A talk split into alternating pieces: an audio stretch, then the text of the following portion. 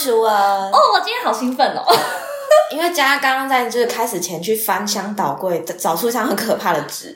呃，这纸也没有很可怕啦，就是来自二十年前的暑假作业。对，这就是我们今天的主题。前几天在认真的整理我的房间，然后我的房间就是堆满了成年的物品。不是灰尘，除了灰尘以外，还有很多物品。然后这些物品呢，就是在我翻箱倒柜的时候，我翻出一张太有趣的东西，就是我们国小的暑假作业。来自三年级升四年级的暑假，这边补充一下，是我们国小，因为我个国小跟佳佳是念同一所国小，对，我们都是念同一所国小，然后我们是念音乐班，所以我们的暑假通常呢都会在疯狂的练琴和疯狂的念书之中度过。但是我那时候看到这张暑假作业须知上面是用老师手写的笔记写了十二大项的作业，然后我那时候看了前面第一项就是钢琴的部分。我就立刻拿出去给我妈看，说：“妈，你看我以前根本就被压榨。”现在让佳佳来说说这张纸到底有哪十二项好了。好，人家老师在写这个暑假作业，还有一个前言，就是呢，他写了六月中的音乐班课程结束到九月中才开学，约有三个月。这段时间呢，没有课业的压力。如果家长愿意给予合理的安排、督促和练习，学习成果是一年的收获。这是前言第一项。第一项 对，好，第二项呢是钢琴方面。钢琴方面呢就有分为要练习试奏，还有音阶和练习曲。然后我们等下来讲这个。然后第三项就是其他乐器，也就是我们的复修。嗯，然后第四项呢叫做要做休闲体育活动，然后规定要做体育活动。嗯，然后第五项叫做每周要写日记。然后第六项叫做读书报告，第七项叫做语文方面，也就是国文的加强。然后第八项叫数学方面，第九项叫做旅游方面的其他补充。第十项是说之后会实施主复修测验，上面那些东西都要做，因为之后要考试。然后第十一项是之后开学还要准备科展的作品。然后第十二项呢，就是下列相关的补充参考书籍。好像在训练自由生哦。我们是自由生啊。毕竟是音乐班，但是先得澄清一下，我们当时的音乐班环境跟现在的音乐班环境应该差蛮多的。嗯，因为毕竟我现在有一些音乐班的学生，就是正在就读音乐班，而且也是同一间学校，就是我们的母校。哦，对我有一些学生是在里面的，所以呢，我非常了解现在的环境和我们过去的环境完全不一样。但是呢，为什么会想要把这个东西拿出来跟现在的小孩做比较？这不是我们主要目标，但是我想说。借由这样子的反差的比较，让我们来思考一下，到底是因为现在的小朋友真的课业压力非常大。然后没办法做好每一件事情，还是说他们本身的学习的动机和学习的时间安排是需要可以再精进的？嗯嗯，但是我当然不知道 会不会有成效，但是我只是想告诉大家，我们以前真的是苦过来的。对，我们老师说，他上面所有的项目，我应该就是没有达成多少。对，但只有钢琴吧，就是钢琴会比较注意一点，其他就是。呃，就是做多少算多少。可是钢琴好，我们现在来讲哦，因为我们当初考音乐班考进去的时候，小学三年级、小学二年级到三年级的时候考音乐班，嗯，然后我记得那时候考音乐班的音阶就是考两升降的大小调，二升二降。清楚，我记得，因为我是记得不知道某一次的考试是规定三升三降，对，可是那个是之后，我记得没有那么快，就是我们。一开始进去的时候的目标是两升两降的音阶，嗯，然后几个八度还是四个八度？对，都是四个八度，我都四个，我忘记了。结果我们过了一年，就是学了一年的音乐班以后，我们这个暑假的作业呢，音阶必须要练到四升四降以内的大小调，音阶、爬音、分解和弦、终止式，还有分解和弦，我的天呐 o h my God！分解和弦呢？我们以前没有在，好，这个反正。如果没有念音乐班人，可能不知道我们在干嘛。但是总之，它上面真的是哦非常严格，然后还有规定速度哦，八十以上的速度。所以我们一年以内的，就是瞬间要多了四个大小调，三升降的大小调，还有四升降的大小调。哦不，所以总共是八个，二四六大小调。对啊，因为升降好。好可怕哦。然后呢，练习曲每个人得练三十首以上的练习曲，最好一首一首记录录音，有授课老师的签名或家长的签名更好。三十首练习曲，Hello。Oh my god！但是以前的练习曲没有那么长啦，就是可能是呃一面吧，就是两面侧，你不是就是两面嘛？练习曲三十首，我真的是要吓歪了。三十首测你三有测你三十首练习曲，这个就直接练完一本。对啊，对啊，在一个暑假。对哦就是不精就只能略过的。哇，对，你也可以试奏整个弹过也是 OK。我想我应该是没有做到吧嗯，？对，我不知道，我我已经忘记以前练琴的方式了。反正好，音阶和练习曲就已经很崩溃了。然后呢，还有试奏哦，试奏老师有指定一些课本，然后要规定就是四册试奏都要练。试奏是什么呢？试奏就是你看过，然后就弹出来，不管对错，就是 run 过去就对了。嗯，就是练习你第一次看到的反应，所以试奏等于说就是嗯暖身，头脑暖身。嗯。好，所以这是钢琴方面，因为钢琴主修来讲，就是视奏四册，嗯。音阶四升四降，练习曲三十首，一整个暑假，哦，超猛的欸我都觉得其实小孩压力很大，家长压力也超大，尤其是对于不会音乐的家长，就是你要签名，你知道要 sign 你的签名这件事情压力有多大吗？而且我觉得最恐怖的是，这个是术科导师，就是这个不是主修老师规定的欸、嗯对，这个是我们的术科导师，就是班级的导师规定的作业，不是我们主修老师规定的。如果主修老师还有额外的曲子交给你的话，那就会有更多作业。所以你记得我那时候常常就很多主修老师就是会有冲突，对啊，我知道啊，嗯我就是冲突之一。对，但是是另外一个故事。总之，这个是术科老师规定的。好，我们主修老师就是另外，搞不好他们可以弹性调整沟通，嗯嗯嗯但是小朋友就被夹在中间，这就是当时面对的环境。好，然后再来就是复修，复修的话就没有规定到那么严格，因为上面老师就写说，音阶练习曲基本技巧一定要好好练习，不限定学习量，但仍要记录录音，家长、老师签名。嗯，好，听起来好像有点弹性。嗯，这个可以大家可以知道，就是老师的主修是什么。所以就就就可以稍微放对对对嗯然后到时候快要开始考，快要开学的时候就赶快练一下。对，好，再来呢，体育活动。其实体育活动，我记得我们国小的时候蛮看重的。你记得我们国小音乐班的体育比赛，常常也都是第一名，但是到国中以后就没有了。你说接力赛那种啊，跑对，就是以前不老不管是体那叫什么运动会啊什么的，然后大队接力啊或什么，基本上音乐班都会拿第一名。就是我们那时候就是哦感觉很聪明，又聪明又会弹琴，又会体嗯就运动又很好。嗯，你知道我我这样听起来，我回想起来，我感觉是因为我们的配合度很高。可是到了国中以后，因为你知道音乐班的组成就是女生比较多，所以当然会输啊。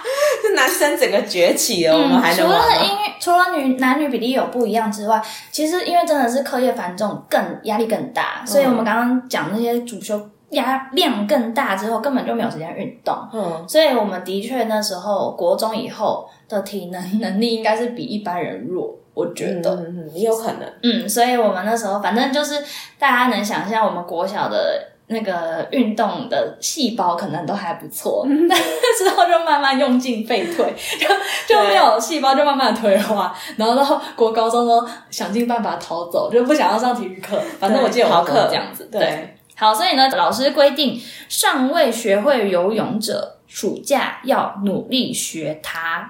一句话，嗯，哎、游泳其实真的很重要，所以这一点我其实蛮赞同的。就是嗯没有学会游泳的人要努力学会它，但也没有规定你一定要学几公尺，没有，老师也没有规定。嗯好，总之就是要努力的学会游泳这因为我件事。记得好像不知道是国小毕业什么游泳要游，现在好像要游会几公尺、嗯要考。试，好像是五十公尺，呃，是二十五公尺，对对对一趟过去这样。嗯嗯嗯，对，这是为了大家的安全啦。因为如果真的有一天掉到水里，总是要自救吧。嗯所以我觉得学游泳这件事的确蛮重要的。嗯，好，再来是周记的部分，每周两篇，这个是小时候都必须要做的啦，嗯所以我觉得也还好。但我相信我绝对没有做这件事。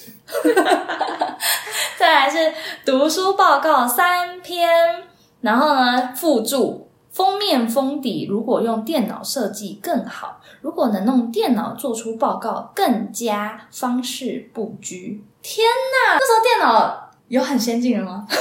我们个国小，我们二十年前想哎，我们二十年前可能只有什么非常好色这种设计软体。二十年前，我只知道我大概在小学六年级的时候有第一支 PHS。你看，好，就是那个啊，没呃，只能在只有就是他们那个电波比较低，然后就是比一般的什么那个 Nokia 或者什么的比较不会伤大脑。哦，电磁波量比较低。对，但是它就是好像我忘记它有什么限制，是只能在台北就是什么特定区域播吗？还是什么？我有点忘记。可是就是我就是拿到人生第一只手 Oh 机，my god！好对，小学六年级我，们以前真的是活在跟现在很不一样的环境之中。对，好还在玩那个游戏啊，还在玩手机游戏。对 总之，我觉得要一个国小三年级即将要四年级的小孩用电脑做出封面封底这件事情，还有打字做出读书报告这件事情，根本就是太困难。我相信这个东西一定是我妈做的。除非有家长引导，对，嗯，我觉得这件事情，我妈一定有帮我做封面封底，但我觉得一定不是我做的。但我的我也不记得最后到底有没有做这件事。嗯好，然后关于这个读书报告三篇呢，老师就有列出很多的书单。在下面包含一些什么中国神话、西游记啊、少年文学精选什么等等之类的，反正老师就大概列了十本书吧，十到十到十五本书。这里面的书呢，我妈全部都有买，都放在我家的柜子里，目前全部都依然在那里。然后我真的不记得我有没有看完，我想应该是没有。因为我刚刚就在问佳佳说，你真的有那么认真的把每一本书都看完吗？是不是就像我一样，就是买了很多音乐治疗的书，但是并没有每一本都看完，就还在努力当中。我觉得一定是就是快要开学的时候，赶快拿出来翻两下，就是想办法写个什么东西。目标三篇嘛，然后三篇你就选三本这样子。对，然后而且那三本一定就是打开来读两页，再换一遍，再读两页，再打开来再读两页，好写，就这样。对，开始看第三呃第一面第一章，然后再看最后一章就写了，没有办法，没有办法，所以这就教大家。就是看那个，就是任何的论文就是这样，从第一句最后一句就可以大概猜这个这个 paragraph 这个段在讲什么。对啊，而且我觉得最猛的是，我真的每一本书都有、欸。我我今天就是我回家我看了一下我的书柜，然后我还问我妈说：“你怎么会把全部的书都买完？你觉得我看得完吗？”然后我妈就很认真的说：“她说这是身为家长要做的，就是老师交代这么多东西，她就会把东西全部都给我。但你有没有要把它吃下去，那是你的事。然后 我妈这边就会再补一句说啊，你没有小孩，你不知道啦。真的是，我们以前怎么那么可怜？所以我这边有大概十五本书，十五本书都在我的书柜里，但我一定没有看完全部的书。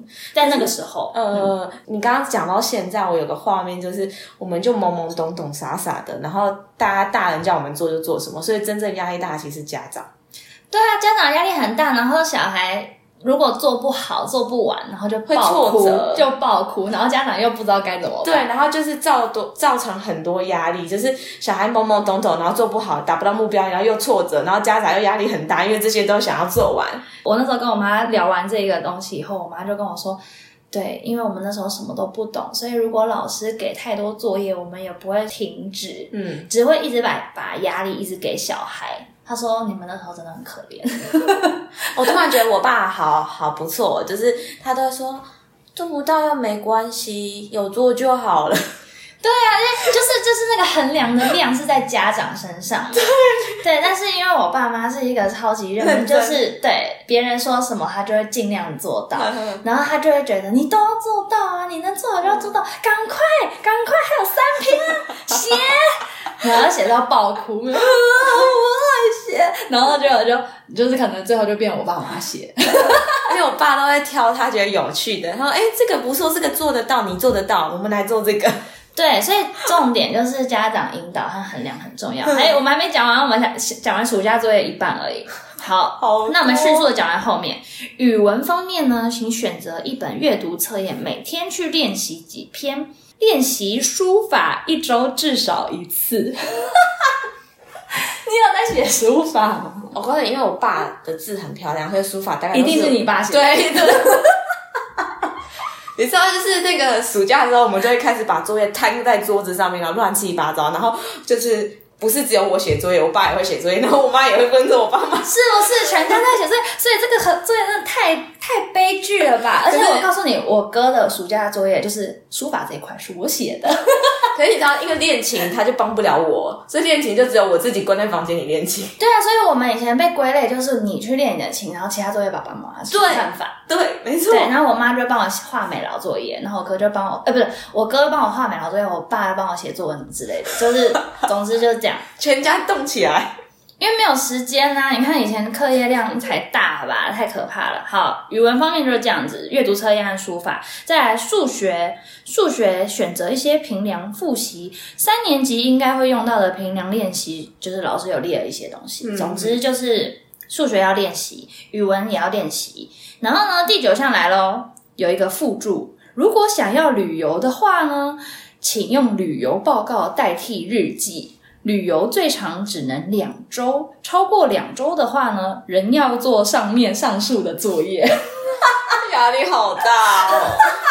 只能两周，所以第十五天就要开始写作业。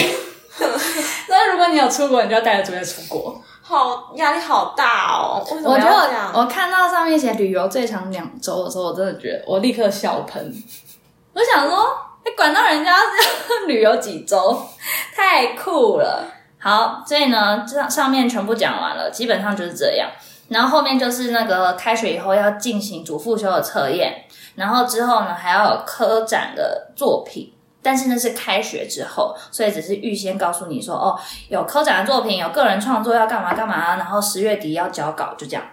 好了，作业讲完了，好可怕哦。总复习，钢琴复修，然后要运动，日记，读书报告。语文要写阅读测验，还有书法，然后数学要写平量。OK，差不多了，十项不多吧？很少。告诉你，他还有一项没有加，怎么样？叫做英文。哦，对，为什么？为什么没写在这？还是他另外出一本？因为老师那个年代不需要念英文，因为你知道，对于音乐系的人来说，国文、英文、数学是很重要的科目。对，国英数三科就是。我们的 拼生死的科目，对三大宗旨，然后那个什么什么自然啊、社会什么东西啊，理化那些什么东西就放旁边这样子，对，不管，对，所以他所以老师才会写这个。那时候可能他在考试的时候，只是国文跟数学很重。我知道，因为我们那时候才三年级啊，我们搞不好还刚开始学 A B C 诶。他应该要叫我们练 A B C 啊。哦，为什么没有？不知道，他会逼让我们写几遍。我相信。应该有另外一本作业，只是我们现在不知道在哪而已。你知道，我说到那时候，我真的超挫折的，因为怎么样？就是这间学校英文是从一年级就开始教哦，是吗？嗯，然后我小学就是三年级考进去的时候，我真的是连 A B C 都不会念，嗯，然后就在上英文课，就是根本就跟不上，对不对？可是大家其其实你才是正常的，但是大家都提早预先对，然后我就。我我记得我那时候很沮丧，然后可是我妈跟我讲的时候，她是说我哭着跟我妈说，我好像白痴，我什么都不会，好惨哦。对，就像就像上那个试唱听写那些我都不会，我也不会啊。对，我就跟我妈说，为什么我什么都不会？为什么我同学都会？没有关系，视唱听写我以前都不会，然后我就一直考不及格，然后乐理什么的。对，但是乐理我记得是三年级才开始教，从零开始教。嗯，但英文这件事情，我觉得的确也是，就像。应该说，现在政府规定，幼稚园以前是不能学 b p m f 的，就是不能学写字这些东西，然后也不能学 a b c。嗯，然后到了国小，就是学龄的时候，才会正式有在课本上出现。嗯，然后教你写 a b c 啊，然后念英文、念中文什么等等的。但是现在有多少的幼儿园，就是我讲的私立幼儿园，其实他们多少人在标榜双语幼儿园，或者是等等之类，都是为了要。就是起跑点上比别人快，嗯，但的确也不可否认的是，学龄前的小朋友学习能力也很强，嗯，所以那时候给他一些适时的引导，和给他一些比较好玩的东西，他们学的也很快，就是看你怎么样引导嘛。但是的确，就像你说，有些小朋友他搞不好前面他是念公立公托，他就是常常就是吃饱睡，睡饱吃的那种 幼儿园，所以他没有，他大多大多都是主题式的，他没有在写字。那可能到国小的时候就会有两极化，嗯，就有些小朋友说哦，这个我早就会了，然后对，就是开始很臭屁或什么的。但是那个有些小朋友可能就会想说，哎。他怎么什么都会，我怎么什么都不会？对，因为压力就是差异性就会出现。对啊，但是这个到底是怎么哪一个哪一个比较好？就是或者是你以前学很快，你未来是不是就比人家聪明？这真的是不一定。对，因为就是佳佳还翻出很可怕的东西。你说什么？成绩单竟然是哦，我觉得我，我觉得我，我好佩服我的爸妈哦，就是我妈妈真的很会收集东西，那她以前也是很认真在我的教育这一块。为什么会这样呢？先解释一下，是因为我爸妈他们都不是学音乐的，嗯，所以他们很尽心尽力在帮助我，应该说他们很尽心尽力在了解这一个领域，嗯，就是有任何资料，我妈都会全部都会。留下来，然后也会留很多份，然后不只会给我主修老师，就是譬如说，好这呃，今年我们去比了台北市立的音乐比赛，嗯，然后我妈就会把整个组别的成绩全部都印出来，然后哪一个是我们学校的同学啊，哪一个是别的学校很厉害的同学，不同颜色，然后哪一个是老师的学生，他不是在这间学校，全部就是都会记下来做记录，对，然后。然后历届历年的比较，哦，去年他第二名，啊，现在怎么变这样？这样，他很适合做研究，超猛的。然后呢，这这些东西我刚才拿给舒文看，想说哇，你看，你看，我们以前比赛什么什么的。但是我觉得最有趣的地方是，以前成绩很好的几位同学，的确有些现在也是在业界就是很厉害的音乐家，或者是在国外念音乐的。但是有一些，也就是完全都淡出了这个圈子，就像我，对，有些淡。你也没有完全啊，你还是一半的脚在里面，对，就是音乐相关行业。哦。但是有一些是可能那时候没有得名的人，或者是倒数几名的人，其实现在也是在这个圈子里当音乐老师混得很好，而且很活跃。对，而且我觉得那个时候应该只能说，就是每一个小朋友，应该说每一次比赛都是一次。一次性的经验，嗯，就是不代表说你今天这次比赛失常啊，或者是你怎么样了，就代表哦，你你的资格什么，或者你能力不够什么，完全不是这样子。因为其实当初我们考进这个音乐班就已经被筛选了一次，嗯，就是你的程度有 OK，你才能进来这个音乐班。所以基本上大家程度都是有一定的标准之上，嗯。但是这个就强烈的比较之下，一定会有名次的排序，嗯，所以。一定会有几次是落在后面的，但是这代表你就是比人家差嘛？完全不是。嗯嗯，因为我觉得是走最远、走到后面的人，其实他们被训练出来的心理素质都很强大。嗯嗯，因为我们透过不断不断的挫折、考考试啊，不断不断的比赛啊、筛选啊，不断不断不断的被比较。对，我们只是活在比较当中，真的是被比较哎！我觉得，我记得我以前。考完试，因为我以前算是那种傻傻傻呆呆的小孩，就是考完试就会很开心的这样跳出场外的那种。然后我只每次只要一跳出场外，外面一定都会有一些就是在等等他的小孩考试的家长。嗯，然后因为以前我们考试啊，譬如说期末考，家长都不能进去的，所以等于说只有评审老师和我们自己一个一个这样进去。嗯，然后一出来的时候，我就这样开开心心的嘛。然后那家长就很讲说：“你弹的很好吗？”这样，然后我就说。没有啊，考完了，考完了，当然要开心啊。然后管他考好考的好不好，然后仍然很开心的跳走。然后我现在想到，我就觉得哇塞，我以前是我是在被比较的那个状态，对啊。但是我自己没有被发现，就是傻傻的，还想说没有啊，考完了，为什么要为什么要伤心？而且我告诉你，我还有一个同同类，就是我爸。我爸说：“哦，烤好了哦，好好好，我们去吃什么？” 对呀，我觉得这样很好。这这这个小孩子嘛，就是大家也才十几岁，干嘛要这样呢？对，然后可是可是我不我不会像你那样，我烤完我可能就会。可能在想说，哎，哪里弹错或怎样，然后就就是走出去以后，然后我爸就看我说，哎，考完了，好弹了，结束，结束，好，我们去吃。对啊，结束，不管你考的好还是坏，都已经结束了。超好笑的，我觉得我爸就是一个很天的爸爸。可是我觉得这样很好，就是他成为你可能心中最大的力量。因为我觉得有太多人都在问你考完，哎，那成绩怎么样？你考怎么样？然后，而且你知道我以前考完试是要立刻打电话跟我的主修老师报告。老师我考完了，我刚刚哪里弹错，然后我怎么样，不不不不不，全部要要讲完哦。然后老师说哦好，那下礼拜那个就是带谱来，我们来看就是为什么会错。我是不用像你这样子啊，但是我每次去就是主修老师那边的时候，我每次都会定格在那个门铃前面很久，到底考虑要不要进去。好害怕哦，而且是胃一股绞痛。哎，可是你知道，我突然想到一件事，就是因为我现在毕竟有一些学生有时候会去比赛，会去检定。其实老师的心理是真的很紧张的，就是比学生本人还紧张。老师压力大，我能理解为什么要要求学生，你一考完要打电话给老师。嗯，报平安的概念。对对对对，报平安的概念。如果你今天考坏了也没关系，至少告诉我哦，你你不小心怎么样，或者怎么样。然后老师我肚子痛，所以我怎么样？我知道了，有点是那种就是啊，这件事完成了。因为我为什么这样讲，是因为我爸最近在帮一个国小的小孩准备科展，就是我们刚刚讲那个科展。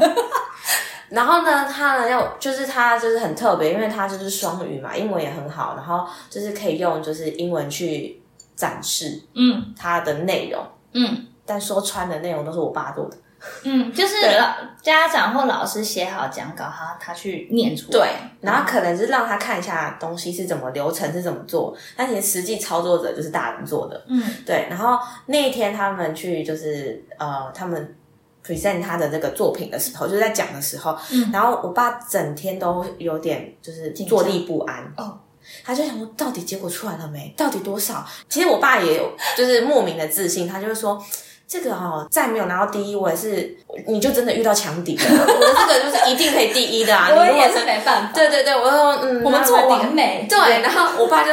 整天都坐立难，而且我记得印象超深刻，是因为我那天刚好去吃诊那个诊所的春酒，嗯，然后我就打电话问我爸说：“爸，我在桃园，你可不可以来桃园接我？”他一路就很紧张的从学校，然后开到桃园接我，然后一路上还一直碎念，一直碎念，然后呢，到好不容易来，因为我就是准备要出来的时候，他就接到讯息了，嗯，然后他说：“哦，第一名，全国第一名，所以要要出去国外比赛这样子。”我爸说：“现在可以出去吗？”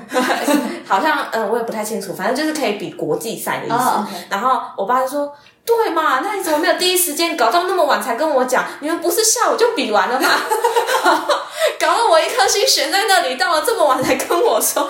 然后你知道我爸为了这件事还停在路边，因为他刚好要等我，没错，但是他也是等了一下才开车，然后上高速公路。他的心情，对，然后我说。”人家比赛跟比赛，你紧张什么？很紧张哎，很紧张哎，真的很紧张哎。然后他还臭屁说：“你知道我那个格式啊，就是他的那个什么学校的老师就呃模仿这个格式，但是做他自己的主题，然后人家第二名哦，对，变成范本了，但是没有赢过人家 哦，厉害。对，他就说啊，全国第一名，好啦好啦，很好啦很好。然后这就是老师的心态。对，我觉得因为。你爸妈就是其中有一个是在教育行业服务的，所以他们可能可以理解，就是老师出作业的一些心态啊，什么什么等等的。但是我爸妈就没有任何教育背景，然后。所以我觉得他们更紧张、更慌张。所以老师出了背这件事就很紧张。对，老师出了任何作业，他们就使命必达。对，然后就逼死我。然后还好在二十年后，就是我妈终于有跟我和解。她说：“对你那时候真的很可怜，因为我们不懂。”她说：“因为我们不懂，所以我们不知道怎么样喊停。但我们必须要做到老师交代的东西。但是能做到多少，就是这是你的命。”然后你没有疯掉，但是对我妈，哎，我妈讲了同样一句话，她说还好你没有发疯，就是就是还好没有你你没有被逼疯，然后你的能力可能还可以吸收这些。对，她说如果你今天是一个就是可能能力没有那么好的小孩，嗯，那应该马上马上 忧郁症或什么的，就是精神疾病就找上你了。对呀，就是这个压力和这个环境之下压塑造出来的小孩，就是。应该非常人也。天哪，我觉得养小孩好好大的赌注哦。可是我觉得前提是家长要能理解你的小孩的极限在哪里。嗯，我觉得不是，就是真的是往死里推。当然有时候适当的 push 是必须的，就是没有不能让他太松散，因为小朋友大家都是好逸恶劳嘛，大家都很想要放松。我也想要每天耍飞，我每我也每天想玩电动啊，看电视啊。小孩尤其是，但是就是必须要去规定说什么东西是你必须要做的，譬如说。国文，嗯，要念念书，要写数学，然后念英文，你要练琴，这是你必须要做的。嗯，但是你每天做完的极限是什么？或者是依照每天的情绪要去调节，这个是家长必须要去协助的。嗯嗯嗯。但是要怎么样协助呢？真的是慢慢的磨合，慢慢的调整，不是说马上你第一天就知道怎么做。嗯嗯，所以在这边还是可以跟各位在学的家长。如果你们现在有你们的小孩正在经历这个地狱般的生活，可以给大家一点建议。但是手上有些家长在经历这般生活，没错。但是一我觉得有适当的压力，这些东西是给他小孩，就是给你们小孩未来抗压性，嗯，还有未来就是能忍受挫折能力，还有他时间调配的这些能力。就是是可以帮他加分的，嗯，是透过这样的过程，他才可以塑造出更成功的人，嗯。但是不是说哦，老师这个作业好多，那我们都不要做啊，轻松玩，轻松玩，游泳游泳好，我们学游泳就好了。对，我爸是这样，没有，我相信你爸一定有给你一定的限度，他不可能真的是放任成这样，不然不然你现在怎么会从国外回来呢？对不对？不然就早就已经不知道去哪里了。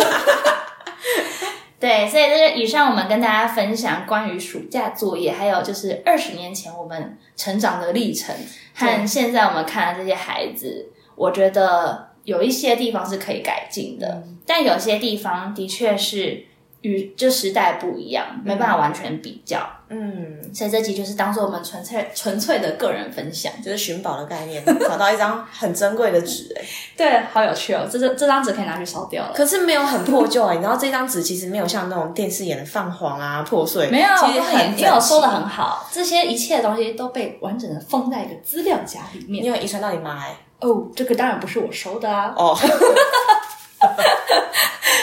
当然，接老师，对，这个不是遗传到我妈，这个就是我妈做的，谢谢。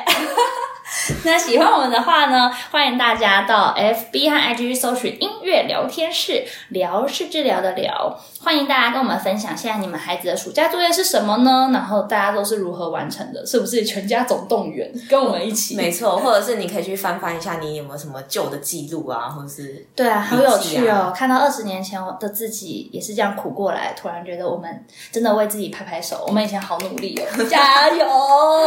那我们就下次见喽，拜拜。拜。要说再见了，拜拜。要说再见了，再见。要说再见了。拜拜。要说。